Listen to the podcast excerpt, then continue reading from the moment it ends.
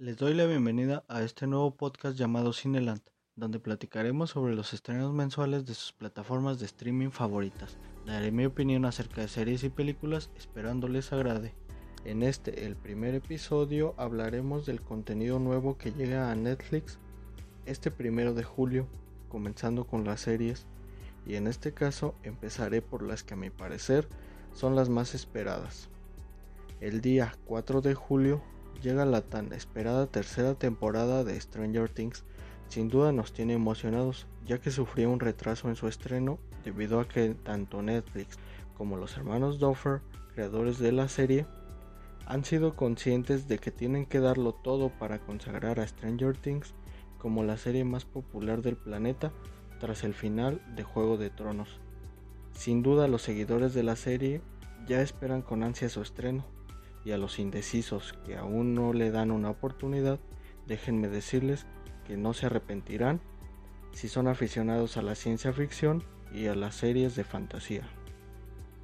Siguiendo con los estrenos más esperados, el 19 de julio llega con su tercera temporada La Casa de Papel, la flamante ganadora del Emmy Internacional. Un logro inédito a la ficción española vuelve con un presupuesto tan disparado como las ganas que hay de verla a nivel mundial. En el tráiler ya podemos apreciar el salto de producción dado desde que Netflix se hizo con los derechos. Un ejemplo son las locaciones de lujo en otros países como Tailandia e Italia.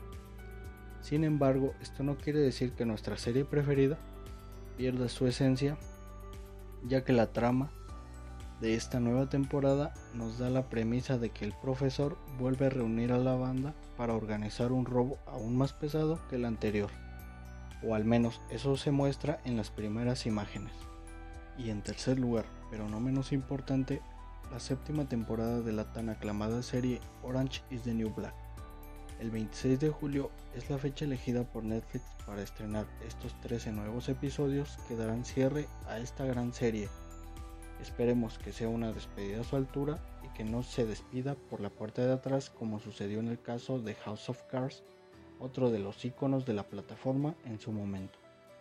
Ahora dejamos de lado las series que se supone son las más esperadas para listar en orden los demás estrenos que seguro habrá personas que esperan su llegada. RuPaul's Dark Race temporada 10 llega el día 1 de julio provocando altas expectativas con su nueva temporada. Kakei Gurui, temporada 2, el día 4 de julio. Queer Eye, temporada 4, llega el 19 de julio. Comedians in Car Getting Coffee se estrena el mismo día que la anterior. El 25 de julio llega Otra Vida y también la temporada 2 de Working Moms. Y para cerrar con las series, el día 26 de julio se estrena la segunda temporada de Sugar Rush. Ya dejando de lado las series, voy a mencionar las películas que se agregarán al catálogo de Netflix este mes. Las listaré por fecha de estreno para que se preparen y hagan un espacio en su agenda si es que alguna de estas películas les interesa. Para comenzar, el mes empieza fuerte con 7 estrenos el día primero, los cuales son Capitán Fantástico, Swiped, como si fuera la primera vez, Requiem por un sueño, Tres Reyes, Blade Runner The Final Cut la cual se dice ser una película de culto que todos deberíamos ver. Y para finalizar este día, Elizabeth, la Edad de Oro. Las películas vuelven el día 12 de julio con cuatro latas que mostró un tráiler muy prometedor. De ahí nos saltamos al 18 con el estreno de Obsesión Secreta, continuando el día 25 con Réplicas. Y ya en la recta final del mes, en cuanto a películas, tenemos múltiples estrenos el día 26 de julio, comenzando con Voy y siguiendo con Amigos de Armas, Chicas con Pelotas y El Hijo. Y eh, cerramos el mes con Operación Hermanos el día 30 de julio. Pasando al tema del anime donde Netflix no tiene muy contentos a los fans, este mes tenemos la noticia de que con la compra de los derechos de los Caballeros del Zodiaco por Netflix, este planea reiniciar la serie y en su primera temporada presentar toda la saga de las 12 casas, Esperamos ver un trabajo excepcional haciéndole justicia al anime original, y esto lo veremos el día 19 de julio. También contaremos con el estreno de la película My Hero Academy Two Heroes el día 12 de julio a solo unos meses de haberse estrenado en los cines de nuestro país. Ya para cerrar con esta sección, listaremos por orden de estreno los demás títulos. Al inicio del mes, el primero de julio, llegan los títulos de Dan Machine, Arrow of Orion y Samurai 7, temporada 1. Ya para cerrar el mes llega Kengan Ashura, parte 1, el día 31. Pasando a otros temas interesantes, este mes tenemos estrenos de documentales especiales. Para los nostálgicos se estrena un documental de Parchis, la banda infantil española de los 80. Por otro lado, tenemos un documental que nos contará la historia de los tacos en México con toda su relevancia a nivel mundial.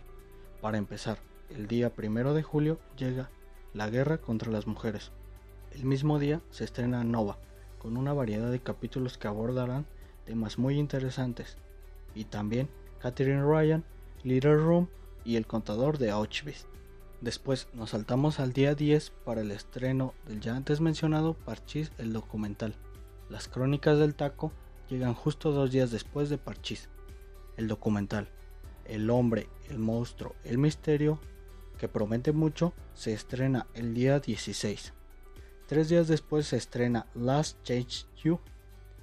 Ya en la recta final del mes llega Nada es privado y Whitney Cummings, Can I Touch It? El 24 y 30 de julio respectivamente. Y bueno amigos, hemos llegado al final de este podcast. Espero les haya gustado. Les habla Luis Mario, pásenla bien y hasta pronto.